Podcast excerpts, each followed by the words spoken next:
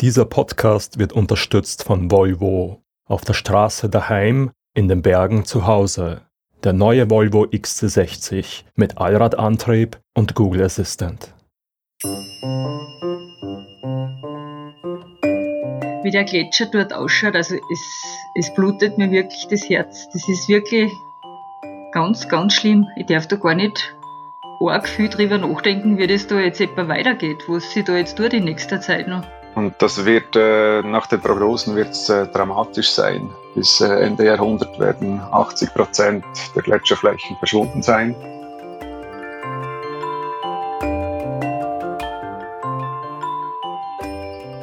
Hallo und herzlich willkommen zur ersten Folge der mittlerweile dritten Staffel Bergwelten Podcast. Mein Name ist Katharina Lehner. Und ich bin Mara Simperler. Schön, dass ihr wieder zuhört da draußen. Ich freue mich sehr Mara, freust du dich auch? Ja und nein. Was? Wieso? Ähm, ich freue mich wahnsinnig, dass der Podcast wieder anfängt. Aber das Thema, um das es in der ersten Folge geht, da fällt mir die Freude ein bisschen schwer. Es geht nämlich um den Klimawandel. Ja gut, das verstehe ich, aber es ist halt auch ein Thema, das immer drängender wird, auch in den Bergen. Insofern bin ich froh, dass wir hier im Bergwelten-Podcast drüber reden. Aber bevor wir uns jetzt diesem Thema widmen, gibt es noch einen ganz anderen wichtigen Aufruf an euch, liebe Hörerinnen und Hörer. Wir wollen, dass ganz viele Menschen unseren Podcast hören, dafür müssen sie ihn aber erstmal finden. Und ein guter Weg, um gefunden zu werden, ist, wenn ihr uns auf eurer Podcast-App bewertet und noch wichtiger, einen Kommentar schreibt, was euch am Bergwelten-Podcast gefällt. Also am besten drückt ihr jetzt kurz auf Pause, macht das und hört dann, wie wir in Zukunft mit, während und trotz des Klimawandels wandern werden. Habt ihr das gemacht? Ja? Dann vielen Dank und jetzt geht's los. Bevor wir starten, muss ich was loswerden. Es ist mir vermutlich noch nie schwerer gefallen, eine Geschichte zu beginnen. Und gleichzeitig ist es die Geschichte, die ich am allermeisten erzählen will. Wieso ich so zwiegespalten bin? Weil es hier für mich um alles oder nichts geht weil mich kaum ein Thema so beschäftigt wie der Klimawandel, weil ich tatsächlich manchmal nachts wach liege und mich frage, wie wird die Welt in 10, 20, 30 Jahren aussehen? Und das ist jetzt vielleicht paradox, aber eines der wenigen Dinge, die mich beruhigen, ist, dass es ganz vielen anderen Menschen auch so geht. Zum Beispiel einer Bergführerin aus der Steiermark. Ich bin die Dagner Gundula, ich bin seit 1996 hauptberuflich Bergführerin. Ich habe Gundula angerufen, weil es in diesem Podcast ja um die Berge geht. Und in diesem riesigen Themenkomplex Klimawandel von den schmelzenden Polkappen über den steigenden Meeresspiegel bis hin zu den Auswirkungen auf Tiere und Menschen sind die Berge eben ein Teilaspekt. Aber einer, der für uns alle, die wir die Berge lieben, also für mich und ich denke für euch alle, ganz zentral ist. Und ich habe mir gedacht, wer könnte mir besser darüber erzählen, was der Klimawandel mit den Bergen macht, als jemand, der sie seit 25 Jahren quasi zum Beruf hat. Also natürlich gibt es auch die wissenschaftliche Sicht und darüber werden wir später auch noch sprechen, aber mich interessiert einfach auch, wie sieht jemand, der die Berge eben nicht primär durch die Brille der Wissenschaft betrachtet, diese Veränderungen? Ich wollte von Gundula wissen, Gibt es eine Tour, die sie jetzt anders gehen muss als vor 20 Jahren? Und Gundula hat gesagt, nicht nur eine. Eigentlich ist schon jetzt alles anders.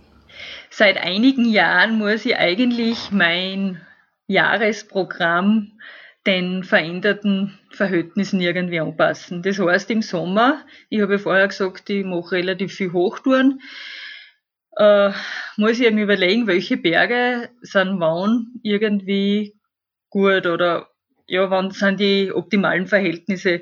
Und alle Hochtouren taten sie irgendwie Ende Juni, Anfang Juli konzentrieren, weil sie eben die Verhältnisse so verändert haben. Seit den 1960er Jahren ist jedes Jahrzehnt im Mittel deutlich wärmer als das vorherige. Und lange Zeit haben sich die Menschen in unseren Breiten einfach nicht viel dabei gedacht. Gundula erzählt, dass sie Anfang der 1990er das erste Mal auf dem höchsten Berg Österreichs, auf dem Großglockner war. Ja, das ist schon ziemlich lang her. Das war allerdings eine Tour im Frühling mit Ski. Das war um 1990, da ich sagen. Uh, ja, da sind wir relativ unbedarft auf den Glocken aufgegangen. Ich war da natürlich nur lange keine Bergführerin. Ich bin da mit Freunden gegangen. Wir haben einfach gesagt, ja, okay, wir fahren von Hondauern nach Kals in der Nacht. Wir haben da auch keine Übernachtung braucht. Wir sind da einfach ausgefahren mit dem Auto, sind aufgegangen und dann wieder runtergefahren und heimgefahren. Die Verhältnisse waren damals perfekt. Ich meine, da war kein Eis, da war kein Steinschlag, da war einfach, das war eine nette Skitour. Man merkt, dass Gundula die Berge im Blut liegen, weil sie nennt die Besteigung des höchsten österreichischen Berges einfach eine nette Skitour. Aber was man aus dieser Geschichte auch lernen kann, ist, dass die Veränderungen durch den Klimawandel in den Bergen vor 30 Jahren für viele Menschen einfach noch nicht so sichtbar waren. Heute sieht man sie dafür umso deutlicher. Also das ist echt wirklich ganz schlimm für mich. Ich bin da vor zwei Jahren war das äh, Richtung Oberwalder hinten eingegangen und dann habe ich mir den Glockner eben von der Seite wieder mal angeschaut und ich war da schon Jahre näher mehr dort und habe gesehen, wie sich das jetzt verändert hat, wie der Gletscher dort ausschaut. Also es, es blutet mir wirklich das Herz. Das ist wirklich ganz, ganz schlimm. Ich darf da gar nicht arg viel drüber nachdenken, wie das da jetzt etwa weitergeht, was sie da jetzt tut in nächster Zeit noch. Weil ich glaube nicht, dass sie die Prozesse da jetzt aufhalten lassen. Also das beschäftigt mich schon sehr und das ja, berührt mich auch sehr. Mich beschäftigt das auch sehr. Ich glaube aber, es ist ganz wichtig, dass wir darüber nachdenken, wie es weitergeht. Denn wie sich die Berge durch den Klimawandel verändern, das hat Auswirkungen darauf, wie wir als Bergsportlerinnen in Zukunft die Berge erleben werden, welche Touren möglich sein werden, auf welche Gefahren wir uns einstellen müssen und wie wir auch in Zukunft sicher in den Bergen unterwegs sein können. Um herauszufinden, wie wir das anstellen, habe ich noch jemanden angerufen, der sich mit diesem Thema seit Jahren beschäftigt. Okay, ich bin Bernhard Hinderling, Projektleiter bei den Schweizer Wanderwegen, das ist der Dachverband der sich in der Schweiz ums Wandern und Wanderwegwesen kümmert. Der Verband Schweizer Wanderwege hat ein spannendes Projekt gestartet. Es nennt sich Wandern 2040. Das Projekt äh, setzt sich äh, mit der Frage auseinander, wie sich der Klimawandel auswirkt aufs Wanderwegwesen. Ähm, wir vermuten, dass da einiges geschieht. Und die Frage war wirklich auch für die Verantwortlichen, wie müssen sie reagieren, können sie vorausschauend irgendwie handeln um äh, das mögliche Probleme, mögliche Auswirkungen des Klimawandels aus Wanderwegwesen in den Griff zu bekommen. Das Projekt Wandern 2040 soll einen Blick in die Zukunft bieten, aber der Grund, weshalb es 2018 entstanden ist, ist eigentlich schon ganz aktuell. Also die Initiative kam von einem Mitglied von uns, die Schweizer Wanderwege, das ist eine kantonale äh, Organisation und im Kanton Schwyz, das ist ein Kanton in den Voralpen Alpen äh, und dort äh, geschehen tagtäglich äh, Dinge, die möglicherweise mit dem Klimawandel zu tun haben. Und deshalb war dort der Bedarf, etwas zu tun und Grundlagen zu erarbeiten, ziemlich groß. Ich wollte mit Bernhard Hinderling ein kleines Gedankenexperiment machen. Eine virtuelle Reise in die Zukunft sozusagen. Und ich habe ihn gebeten, mir zu erzählen, wie seiner Meinung nach die Berge im Jahr 2040 aussehen werden. Und von seiner Antwort war ich dann doch überrascht. Ja, da bin ich auch gespannt, wie das wirklich aussehen wird. Ich denke, allzu viel wird sich nicht ändern. Es wird immer noch viel Schutt und Stein und, äh, und Felsbrocken herumliegen. Es wird immer noch äh, in den Bergen relativ eine graue Landschaft sein, durchzogen mit äh, den Bächen. Das wird immer noch so sein. Das ist spannend, weil Bernhard sagt, wir werden die Veränderung vielleicht in 20 Jahren immer noch nicht so klar sehen. Mit einer großen Ausnahme. Äh, was sich ändern wird, ist sicher die ganze Gletschergeschichte, die Flächenausdehnung. Der Gletscher wird stark zunehmen. So wie Tierschutzorganisationen irgendwie immer mit Pandas oder Eisbären werben, so geht es beim Klimawandel in den Bergen als erstes immer um Gletscher. Und das ist auch irgendwie logisch. Um zu sehen, was der Klimawandel mit den Gletschern macht, muss man keine Geologin sein. Sie sind der Bereich, in dem jeder Mensch Veränderungen mit bloßem Auge erkennen kann. Die Bergführerin Gundula Tackner sieht das jedes Jahr auf ihren Touren etwa am größten Gletscher Österreichs. Die Basterze ist jetzt eigentlich ein See geworden. Da kommt man gar nicht mehr drüber und das Hoffmannskäse ist fast weg. Also das sind Dinge, die man, also die Touren kann man gar nicht mehr machen. Oder da fällt mir auch die Wildspitze ein, die Wildspitze vor der Breslauer Hitten. da hat sich auch in den letzten Jahren so viel da, dass da jetzt schon, wo man früher über den Schnee aufgegangen ist, geht man jetzt im Fels auf. Der österreichische Alpenverein veröffentlicht jedes Jahr einen Bericht, in dem erfasst wird, wie sich die heimischen Gletscher verändert haben. Darin kann man lesen, dass von 2019 auf 2020 die österreichischen Gletscher im Durchschnitt 15 Meter an Länge verloren haben. Am schlimmsten hat es das Hornkäs in den Zillertaler Alpen in Tirol getroffen. In nur einem Jahr ist der Gletscher 104 Meter kürzer geworden. Die Pasterze am Großglockner, von der Gundula vorhin gesprochen hat, ist um 52,5 Meter geschrumpft. Und das gilt nicht nur für Österreich, sondern auch für die Gletscher in Deutschland und der Schweiz. Die Zukunft der Gletscher in den Alpen schaut ziemlich düster aus. Und das wird äh, nach den Prognosen wird's, äh, dramatisch sein. Bis äh, Ende Jahrhundert werden 80 Prozent der Gletscherflächen verschwunden sein. Und damit äh, werden in den Schweizer Alpen nicht mehr viele Gletscherflächen vorhanden sein. Der Grund ist natürlich zum einen, dass es wärmer wird und die Gletscher schmelzen, zum anderen aber auch, dass es früher im Jahr schneefreie Flächen gibt und diese später im Jahr wieder eingeschneit werden, sagt Bernhard Hinderling. Den Gletschern fehlt also auch sozusagen die Nahrung, um zu wachsen. All das hat auch für Menschen, die Hochtouren gehen, Auswirkungen, erzählt die Bergführerin Gundula Tackner etwa am Dachstein. Der Randkluftweg ist fast nicht mehr möglich im Sommer, weil es ihm so gefährlich ist. Ja, die Randkluft, also es ist einmal ein riesen Spalten aufgegangen am, am Dachsteingletscher, dass man über den Normalweg ganz schwierig raufkommt. Da muss man oft über eine Leiter klettern. Und die Randkluft geht im Sommer so weit auf, dass sie fast unüberwindbar ist. Also man muss dann einfach andere Wege auf den Gipfel suchen. Und, sagt Gundula, viele Gletscher haben sich optisch auch insofern verändert, dass sie nicht mehr weiß sind, sondern regelrecht grau von Geröll. Das ist nicht nur nicht so schön, sondern es ist auch eine Gefahr für Bergsteigerinnen und Bergsteiger. Es ist aber nicht nur optisch, ich meine, das Optische, das darf man eh noch irgendwie verkraften, aber es, es, es ist, die Gletscher werden steiler, es wird schwieriger, äh, wenn man höher aufgeht. Der Steinschlag, die Steinschlaggefahr nimmt zu im Laufe vom Sommer ja, es ist alles ein bisschen schwieriger geworden. Das ist ein wichtiger Punkt, den Gundula hier anspricht. Mit dem Rückgang der Gletscher nehmen nämlich auch andere Gefahren zu. Gletscher haben immer eine stabilisierende Wirkung auf die, äh, also eine stützende Wirkung auf die Wände, auf die Bergwände. Und wenn sie sich zurückziehen, wenn sie abschmelzen, äh, fällt diese stützende Wirkung weg. Das heißt, auch dort äh, ist ein großer instabiler Hang vorhanden, der dann wiederum bei Starkniederschlägen zum Beispiel abrutschen kann. Und zusätzlich vielleicht noch äh, sich Gletscher zurückziehen, bleibt sehr viel Material übrig, also viel Schutt wiederum. Und auch der äh, muss, wird irgendwie abtransportiert, sobald wieder Wasser vorhanden ist, äh, wieder äh, starke Niederschläge kommen, kann es sein, dass all dieser Schutt dann weggeschwemmt wird und weit unten im Tal große Schäden anrichtet. Übersetzt heißt das, Potenziell wird es häufiger Steinschläge, Muren, Felsstürze und Rutschungen geben. Und sie werden voraussichtlich nicht nur öfter vorkommen, sondern auch größer, stärker und somit gefährlicher sein. Was passieren kann, wenn das alles im Extremfall eintritt, hört ihr nach einer kurzen Werbepause. Wie ein Smartphone. Nur größer, intelligenter Außen und innen. Hey Google. Konnektivität? Noch smarter mit Google Assistant. Parken? Noch smarter mit 360-Grad-Kamera. Sound? Noch smarter mit Bowers und Wilkins Soundsystem. Laden? Noch smarter. Sicherheit? Noch smarter. Bremsen? Noch smarter. Einfach smarter. Der neue Volvo XC60 mit Google Assistant. Jetzt im attraktiven Leasing. Mehr auf volvocars.at. Willkommen zurück. In der Wissenschaft gibt es den Begriff der Prozesskaskade. Das heißt, vereinfacht gesagt, ein Ereignis löst das nächste aus und noch eins und noch eins und so weiter. Die Temperaturen steigen, deshalb schrumpfen die Gletscher.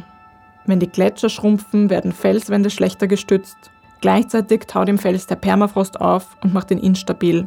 Durch neue Risse und Spalten kann mehr Wasser in den Fels eindringen.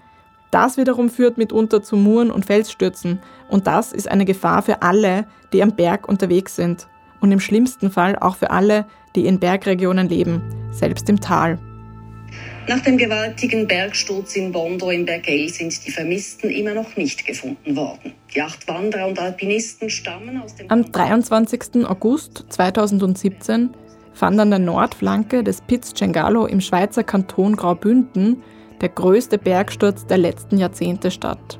Unvorstellbare drei Millionen Kubikmeter Gestein haben sich da gelöst und sind mit einer Geschwindigkeit von bis zu 250 Stundenkilometern ins Tal gerast. Es gibt Videos von diesem Bergsturz.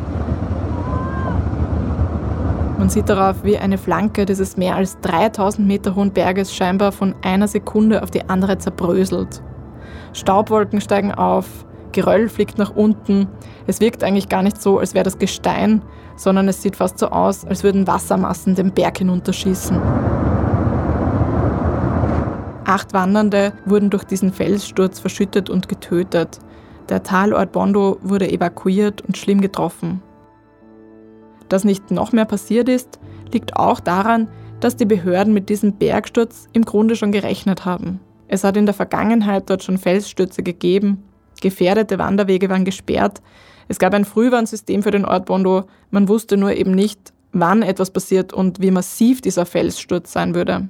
Und dieser Bergsturz wird als ein extremes Beispiel einer solchen Prozesskaskade gesehen, wo all diese einzelnen Probleme dann eine gigantische Auswirkung hatten. Die herabstürzenden Felsen haben Gletschereis mitgerissen, daraus sind Muren entstanden, die dann bis ins Tal hinunter schwere Schäden angerichtet haben. Ich habe Bernhard Hinnerling von den Schweizer Wanderwegen gefragt, ob so etwas in Zukunft häufiger vorkommen wird. Und er meinte, über den konkreten Fall am Piz Cengalo kann er nichts sagen, weil sein Verband einerseits nicht direkt involviert ist und andererseits ist dort noch nicht alles restlos geklärt. Aber er hat gesagt, dass ein extremes Ereignis wie dieser riesige Felssturz wohl auch weiterhin eine Ausnahme bleibt. Man kann aber sagen, dass ganz grundlegend Steinschlag und Felsstürze in Zukunft im Hochgebirge wohl zu einem größeren Problem werden, als sie es jetzt sind. Es geht eigentlich immer in zwei Richtungen. Einerseits äh, kann es sein, dass die Frequenz häufiger wird, dass äh, Steinschlag häufiger wird und andererseits, dass die Masse größer wird, vermehrt wird. Gundula Tackner, die Bergführerin, sagt, es gibt jetzt schon Touren, bei denen war Steinschlag früher nie ein Thema, wo sich diese Gefahr aber mittlerweile massiv geändert hat. Oder ganz massiv ist auch Mont Blanc. Ich bin ja relativ oft, das ist vielleicht ein bisschen übertrieben, aber ein oder zweimal im Jahr Mont Blanc. Und vor Jahren war das wirklich nicht wirklich ein großes Thema. Äh, wie ist das mit dem Steinschlag am Mont Blanc? Aber da ist ja bekanntlich das Grand Couloir, das ist so eine, so eine Rinne, die man halt am Normalweg äh, passieren muss. Und da sind wir vor 15, 20 Jahren noch irgendwie drüber gegangen, haben aufgeschaut. Wenn nichts runtergekommen ist, sind wir umgegangen, aber jetzt wird das wirklich zum großen Problem, so ein Problem eigentlich, dass ich mir überlege, ob ich das überhaupt noch machen soll. Ich könnte euch jetzt noch eine ganze Zeit lang so weiter erzählen. Ich könnte davon sprechen, wie sich der Wald verändern wird. Wir könnten über die Bedeutung von Permafrost sprechen, über extreme Wetterereignisse, die häufiger werden, über das Artensterben und wie all diese einzelnen Dinge nicht nur im Großen unseren Planeten ganz schön verändern werden, sondern eben im Kleinen auch das Berggehen. Aber erstens würden wir dann sehr lange gemeinsam hier sitzen und zweitens will ich gerne auch zu dem Part kommen, an dem wir darüber sprechen, was wir als Wandernde denn eigentlich tun können, um mit dem allen umzugehen. Deshalb lasse ich Bernhard jetzt nur noch eine andere Sache sagen.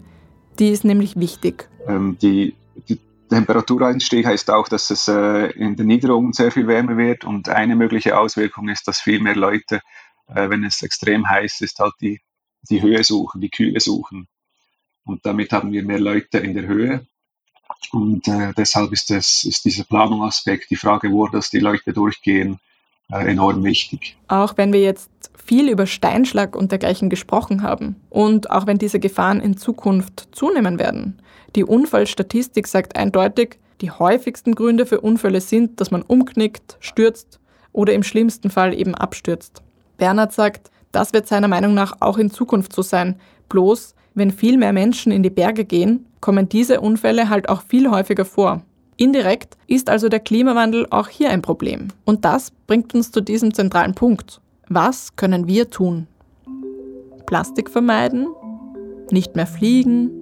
weniger Auto fahren, lokale Produkte kaufen. Ja, das können wir alles tun und wandern gehen. Ähm, also die, Entwicklung des, äh, des, Klimawandels, da prognostizieren ja die Medien und die Wissenschaft eigentlich keine rosige Zeit.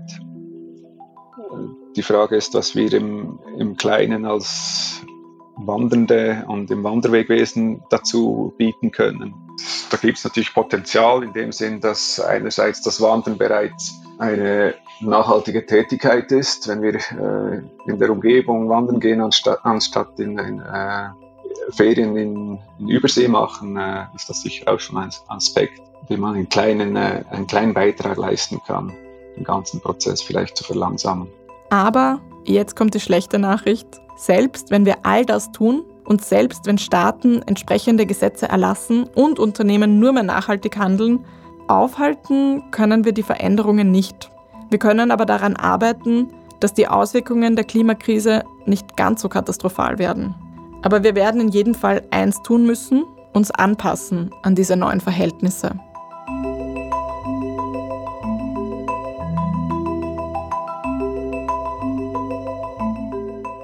Machen wir schon Gedanken, wie das jetzt in den nächsten Jahren sein wird, ob sich mein Betätigungsfeld auch ändern wird. Also ich denke da auch jetzt auf den Winter, gell? wie lang gängen bei uns noch Skitouren? Und da hoffe ich ja schon, dass das nur eine Zeit gehen wird. Also es wird immer wieder Winter geben, wo mehr Schnee ist und Winter, wo weniger Schnee ist. Oder auch im Sommer, dass sich die Verhältnisse so ändern, das wird sie nicht verhindern lassen. Und ich denke mir einfach, man muss sich halt eben die Touren dann noch aussuchen und das Programm so gestalten, dass das immer noch passt und dass man nur schöne Sachen machen kann mit einem, mit einem mit einem Restrisiko, das man irgendwie vertreten kann. Das bedeutet fürs Wandern, dass man sich darauf einstellen muss, dass im Hochgebirge bekannte Gefahren wie Steinschlag häufiger vorkommen können. Auch an Orten, wo das bisher kein Thema war. Es bedeutet, noch mehr auf die Wetterprognosen zu schauen und sich immer über die aktuelle Situation zu informieren. Für das Wanderwegwesen also für alle, die mit der Konstruktion und Erhaltung von Wanderwegen beschäftigt sind, heißt das, dass man manche Wege anders wird legen müssen, dass man häufiger kontrollieren muss, ob die Wege noch benutzbar sind und dass man häufiger die Entwässerungskanäle ausputzen muss. Ich würde euch jetzt so gerne mit einem positiven Bild aus dieser Folge verabschieden. Am Anfang dieser Folge habe ich Gundula ja gefragt, ob es eine Tour gibt, die sie wegen des Klimawandels anders gehen muss, eine Tour, die schwieriger geworden ist. Und am Ende wollte ich im Sinne der Ausgewogenheit wissen, ob es eine Tour gibt, die jetzt besser geht als früher. Und da hat Gundula erstmal ziemlich lange nachdenken müssen, bevor ihr etwas eingefallen ist. Hm, gute Frage. Ja, wahrscheinlich gibt es die schon. Ich, meine, ich denke jetzt da auf eine Variante, auf eine Aufstiegsvariante am Hochholmspitz über den Detmolder Grat. Da ist jetzt eigentlich im Winter, also im Sommer kein Gletscher mehr und ich bin nur am Fels. Das heißt, ich muss mir nur überlegen, ähm, wie ist da der Fels benannt. Es gibt aber ein Aber. Jetzt sage ich aber auch nur Teile von der Route, weil wenn ich die Tour fertig mache und wenn ich gern die Runde gehe, über, über den Abstieg, über die steinernen Mandeln, dann geht das nicht mehr, dann ist das eigentlich eine Katastrophe und weil da ist auch wieder ein Gletscher da, der nicht mehr da ist und der Steinschlag ist so groß. Also das ist nur ein ein kleiner Teil von der Tour, der vielleicht im Sommer, wo ich, mir, wo ich weniger Material mitnehmen muss, weil ich keine Steigeisen brauche.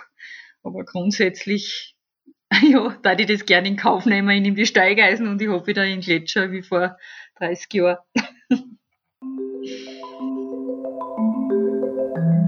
Ich kenne dieses Gefühl. Also, ich bin vor 30 Jahren noch nicht auf Gletschern herumgestiegen, da war ich nämlich gerade erst drei Jahre alt.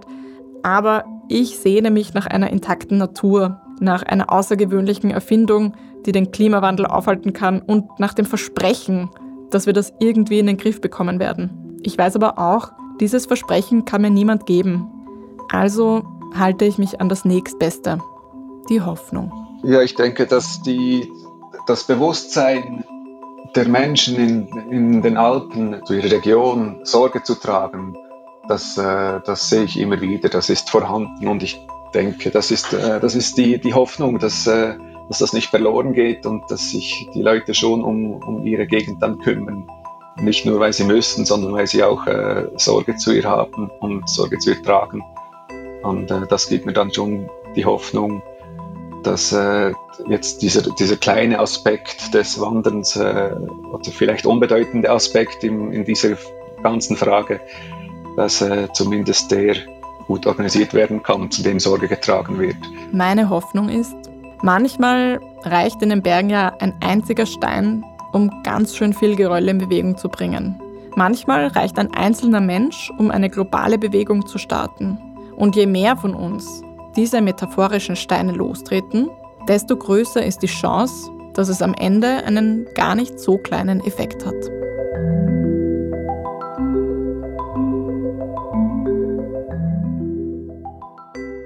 Mara, das ist jetzt ein Ende, das einen relativ positiv gestimmt zurücklässt. Habe ich das richtig verstanden? Bist du jetzt besser drauf? Ich schwank immer so. Und ich glaube, so geht es vielen Leuten, die sich mit dem Thema beschäftigen, ähm, dass zwischendurch immer die Überforderung kommt, wenn man so an das große mhm. Ganze denkt. Und ich glaube, ein gutes Mittel ist, das aufs Kleine runterzubrechen und sich zu überlegen, was für Schritte kann ich setzen, was kann ich machen. Zumindest hilft mir das. Das Kleine sind in dem Fall ja die Berge. Ähm, Gibt es da jetzt irgendwelche Dinge, die man so als einzelne Person machen kann, um das große Ganze zu beeinflussen? Ja, glaube, es gibt zum einen natürlich die Dinge, die man als einzelner Mensch machen kann. Also ich kann mich zum Beispiel dafür entscheiden, Touren zu gehen, die mit öffentlichen Verkehrsmitteln erreichbar sind. Mhm. Ich kann mich dazu entschließen, so wie das schon unser Protagonist Bernhard Hinnerling gesagt hat, dass ich Urlaub in den heimischen Alpen mache, statt in die Rocky Mountains zu fliegen. Ich kann ähm, schauen, dass ich lokal einkaufe. Aber man muss auch ehrlich sein, diese ganzen kleinen Handlungen haben halt auch nur eine begrenzte Wirkung. Und ja. ich glaube, es ist wichtig, dass man als Einzelperson darauf schaut, Wellen zu schlagen sozusagen. So wie man eben einen Stein ins Wasser wirft und dann breiten sich da diese wellenförmigen Kreise aus, muss man schauen, dass die einzelne Stimme lauter wird. Und wie macht man das? Ja, da gibt es zum Beispiel in den Bergen, glaube ich, ist ein guter Anhaltspunkt, äh, Mitglied in einem alpinen Verein zu werden, weil diese alpinen Vereine mit ihren zum Teil hunderttausenden Mitgliedern haben einfach ein ganz schönes Gewicht und eine ziemlich laute Stimme, wenn man all diese einzelnen Menschen versammelt. Mhm. Das heißt, liebe Hörerinnen und Hörer, tretet einem alpinen Verein bei, einem, der euch besonders zusagt und schaut halt trotzdem auf die kleinen Dinge, die man im Alltag so machen kann. Oder habe ich das richtig zusammengefasst? So würde ich das sagen. Ich denke, es ist alles ein Anfang. Also alles, was man tut, ist natürlich gut. Ich möchte auch niemanden entmutigen, sondern eher ermutigen. Mhm. Also alles, was man tut, ist ein Schritt in die richtige Richtung. Und wir haben auch auf bergwelten.com ein paar äh, Artikel, jetzt nicht nur zum Klimawandel, sondern ganz generell zum Thema Umweltschutz. Ihr findet das unter bergwelten.com slash Umweltschutz. Da kann man sich vielleicht ein bisschen Inspiration holen, wo man starten kann, wenn man jetzt noch ganz neu in der Thematik ist. Schön. Das klingt nach einem guten Rausschmeißer für diese Podcast-Folge. Geht's auf unsere Seite bergwelten.com und wir hören uns beim nächsten Mal wieder. Nächstes Mal beim Bergwelten Podcast. Mein Lebensgefährte ist kein Wanderfan. Ähm, den muss man immer überzeugen oder irgendwie bestechen. Oder es muss ein guter Grund vorliegen, dass er mit mir in die Natur, in die Berge geht. Wie viele Gemeinsamkeiten braucht eine Beziehung und was machen Bergbegeisterte, wenn der eigene Partner oder die Partnerin nicht in die Berge will?